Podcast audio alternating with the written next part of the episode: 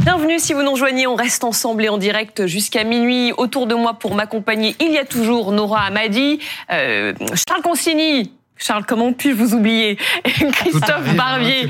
Hein. Bonsoir à tous les trois. Et on accueille sur ce plateau Guillaume Fard, consultant police-justice pour BFM TV. Bonsoir Guillaume. Jean-Christophe Couvi, secrétaire national du syndicat Unité SGP Police FO. Bonsoir à vous. Et bonsoir Jérémy Normand. Vous êtes journaliste BFM TV pour Ligne Rouge. Vous avez passé un mois en immersion euh, dans le quartier de Pisevin à Nîmes, c'est bien ça, puisqu'on va parler ce soir du, du trafic de drogue. C'était un mois un mois et demi euh, à Pissevin, là où le jeune Fayette, cet enfant de 10 ans qui avait été tué euh, lors d'un règlement de compte, euh, a perdu la vie. Un mois pour comprendre les racines de ce fléau et, qui connaît aussi, qui eh touche aussi le chemin bas d'Avignon. C'est pour ça que vous êtes avec nous ce soir, puisqu'on va parler de cette nouvelle information. Cet homme tué par balle près d'un point de deal à Nîmes mardi soir. Ça s'est donc passé hier soir alors que son fils de 8 ans se trouvait dans le véhicule visé par les tirs. Il a été tué par un homme armé d'un fusil d'assaut. On va tout de suite aller retrouver Naoufel El Kawafi. Vous êtes euh, à Nîmes. Euh, comment réagissent les habitants alors que euh, ces, ces, ces, ces, tirs, ces, règlements de compte se multiplient avec parfois des victimes aussi collatérales? Il y a, On est dans quel état d'esprit dans, dans la ville aujourd'hui?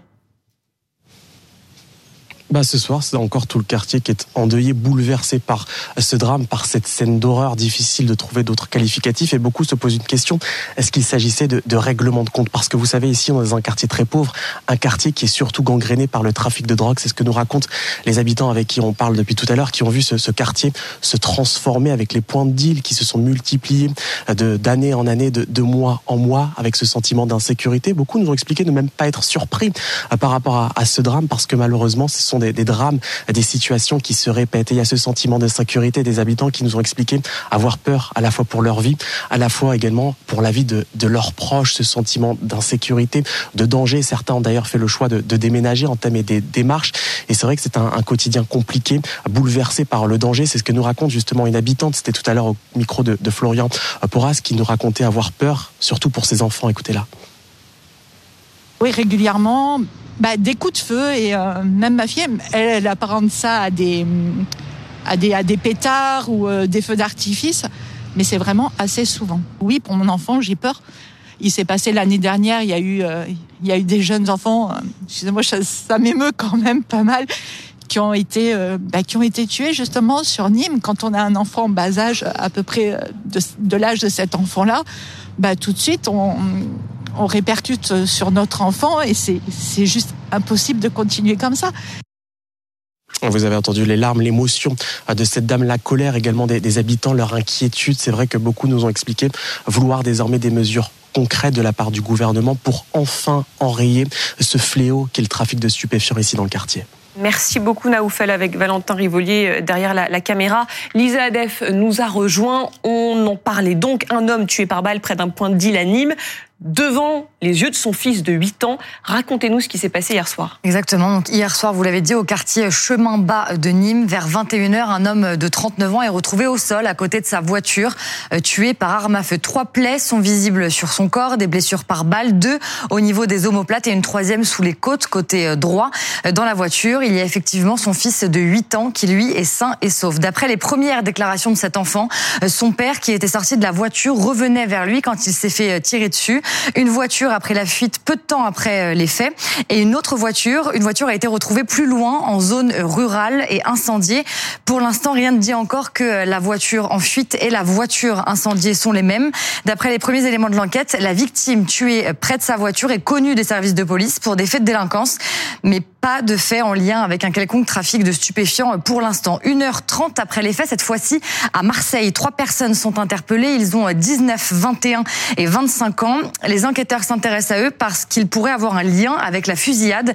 Leur voiture d'abord peut correspondre à la voiture ayant quitté les lieux à Nîmes. La vidéosurveillance d'une ville voisine a filmé trois hommes à bord d'une première voiture qu'ils ont incendiée. Et aussi lors de leur interpellation, dans le coffre de cette voiture, la police découvre un fusil d'assaut de type Kalachnikov chargé ainsi que des gants en latex et un bidon d'essence. Les trois interpellés sont connus pour plusieurs faits de délinquance et une quatrième personne liée à ces faits est toujours en fuite. Merci beaucoup Lisa. Euh, Guillaume Fard, quelles sont les hypothèses retenues à l'heure où on parle? Ben, L'hypothèse très clairement privilégiée, c'est celle du, du, règlement de compte sur fond de trafic de, de stupéfiants. Alors la, la victime euh, est connue défavorablement des services de police, pas pour des affaires euh, liées au stup, mais euh, le mode opératoire, le contexte, le lieu euh, laisse à croire que c'est vraisemblablement lié euh, à ces à ces trafics. Il y a aussi euh, le profil des trois personnes qui ont été les trois suspects interpellés à Marseille. Le quatrième est en fuite, dont, dont on avait donné un signalement du véhicule qui a quitté chemin bas d'Avignon. Ensuite, il y a eu un changement de véhicule. Ils ont incendié le premier véhicule et ils sont montés à bord d'un second qui était conduit d'ailleurs par la quatrième personne qui est qui est recherchée. Et, et il y a des images de vidéoprotection, ce qui permet de, de suspecter quand même euh, assez lourdement ces, ces trois personnes arrêtées, arrêtées à Marseille. Et tout ça sur fond de, de rivalité très forte euh, entre euh, quartiers, entre gangs et entre quartiers, et euh, certains qui ont demandé euh, que les Marseillais viennent prêter assistance euh, et, et, les Marseillais lorgnent sur des points de, de deal et, et, on va reparler évidemment des, des motivations et, et, de cette guerre de gangs, effectivement a priori des, des, des Marseillais, des dealers marseillais qui essayent de, de, de, de, mettre le grappin sur un point de deal à, à Nîmes. Mais avant quand même sur ce qui s'est passé, Jean-Christophe Couvi, ça s'est passé sous les yeux d'un enfant de 8 ans qui a vu son père mourir sous ses yeux. il était dans le véhicule ça n'a pas empêché les tireurs d'y aller, de tirer. Ça montre la détermination aussi euh, de, de, ces trafiquants. Mais dans le milieu de la drogue, il n'y a pas de pitié.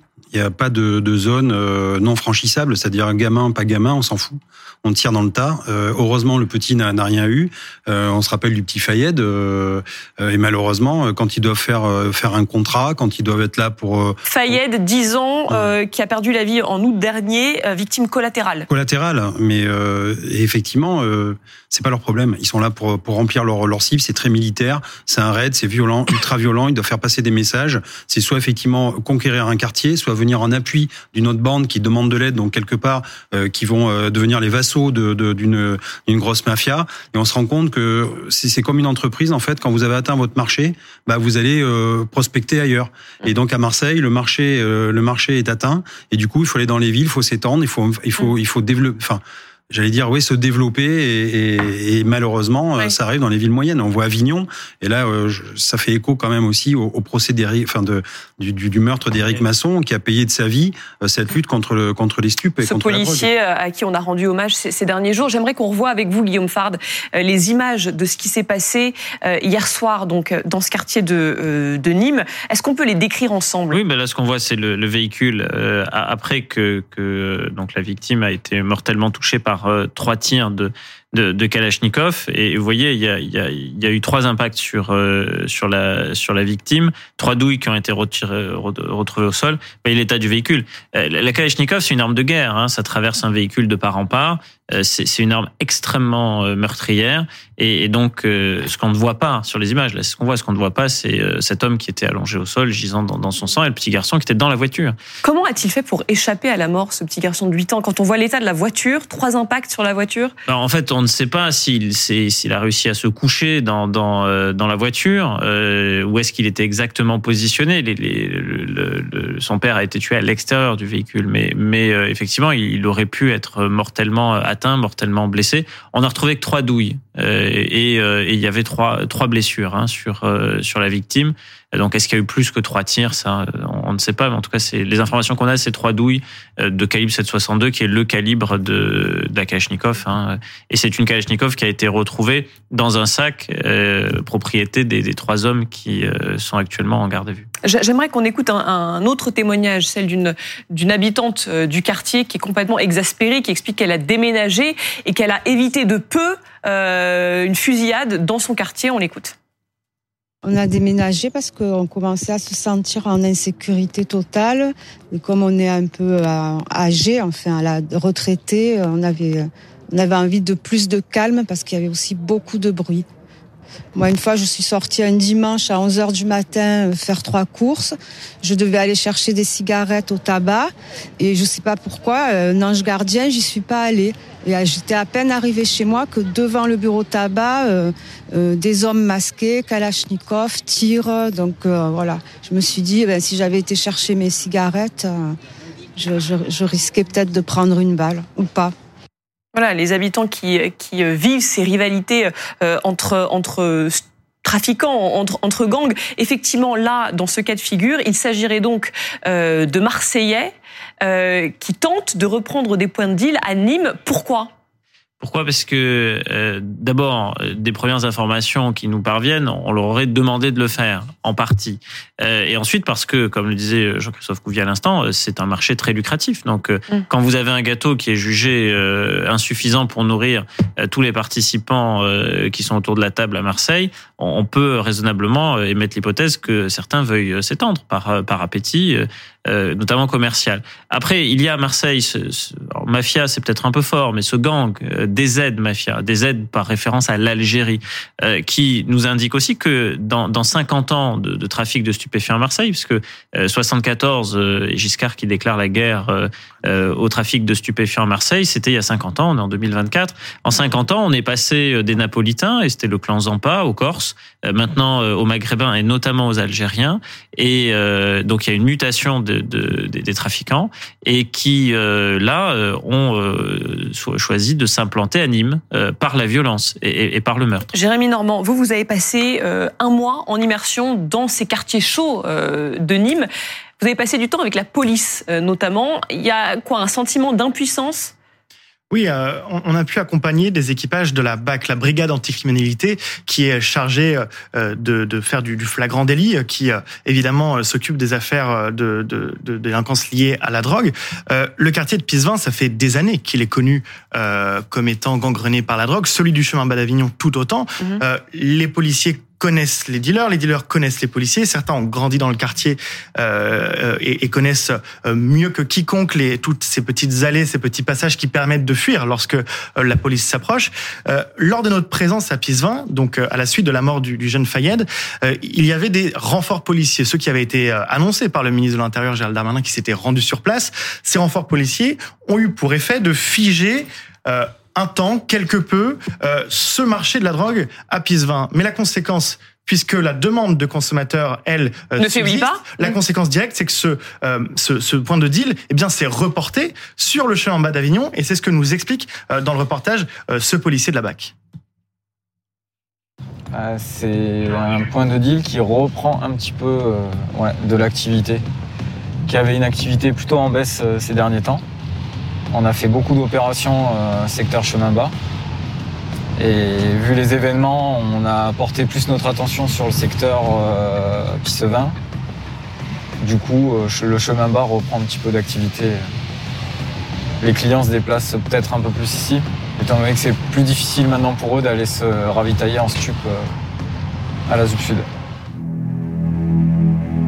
Car à Nîmes, quatre quartiers s'affrontent pour le contrôle du marché de la drogue le Mas de Mingue, le chemin bas d'Avignon et Pissevin, seulement séparés d'une route de son concurrent historique Val-de-Gour. Depuis plusieurs mois maintenant, ces affrontements entre bandes rivales ont lieu de plus en plus souvent.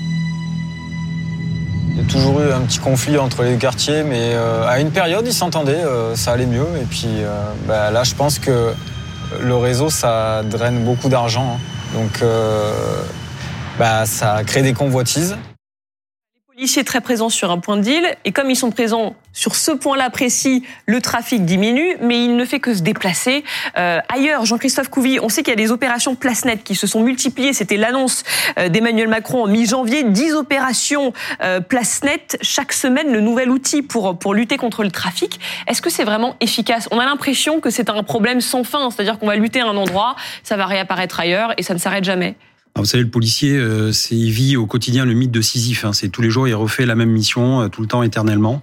Euh, en même temps, si on le fait pas, on n'y arrivera pas. Donc c'est quelque chose qui n'a pas été fait pour l'instant. On teste. Euh, mes collègues mettent tout leur, tout leur, leur envie là-dedans. À Besançon, il y a quelques jours, on a trouvé un lance-roquette. On en est là maintenant. C'est-à-dire qu'au moins, au moins, on saisit des armes, des stupes, euh, on monte des dossiers. Après, effectivement, c'est à la justice de passer, de punir très sévèrement. Après, effectivement, en ce moment, on, voit qu'il y a une mafia euh, qui, est en train de, se développer, la, mafia algérienne. Euh, dans le nord de l'Europe, c'est plutôt la Mocro, c'est la mafia marocaine. Et on n'oublie pas, parce qu'aujourd'hui, il y a des, des, alliances de mafia. La mafia italienne, calabraise, euh, tout ce qu'on connaît, euh, sont quand même présentes aussi sur notre sol. C'est plutôt la France, c'est plutôt un milieu de repli où on va planquer un petit peu les, les, les personnes recherchées. Et aujourd'hui, on a une mafia qui monte, c'est la mafia nigériane, euh, notamment avec le, le, traitement, enfin la, la traite des, des, êtres humains euh, et, et, les stupes. Et après, la mafia chinoise qui est là pour blanchir, mm. blanchir l'argent. Enfin, vous voyez, c'est toute une, une corrélation de mafia qui, voilà, qui elles travaillent toutes ensemble. Ils travaillent ensemble, ils se complètent. Et donc, quand vous voulez D'où la difficulté contre, à, si à, y mettre voilà, fin. Si vous voulez lutter contre les stupes, il faut lutter dans votre pays. Il faut trouver des alliés. Donc là, c'est vraiment une réponse européenne, voire internationale. Et puis après, il faut attaquer au, au, fric. Je suis désolé, mais il faut que les dealers, ils repartent avec la peau et les os. Il faut vraiment les désosser de A à Z. Et il faut s'attaquer d'un mot aux consommateurs. C'est ce que dit Gérald Darmanin dans Paris Match euh, ce oui, soir. Oui, il dit deux choses dans cette interview mmh. sur le, la drogue. Il parle d'autre chose. D'abord, il conteste notre analyse. Il dit qu'il détruit des points de deal et qu'il ne les déplace pas. Donc là, il y a une contestation de, de ce que l'on a vu là dans le reportage. Et puis il dit une autre chose, il veut qu'on mette la pression sur les consommateurs, mmh. que tous les consommateurs soient culpabilisés, puisque sans acheteurs, il n'y aurait pas de vente, il n'y aurait pas de trafic.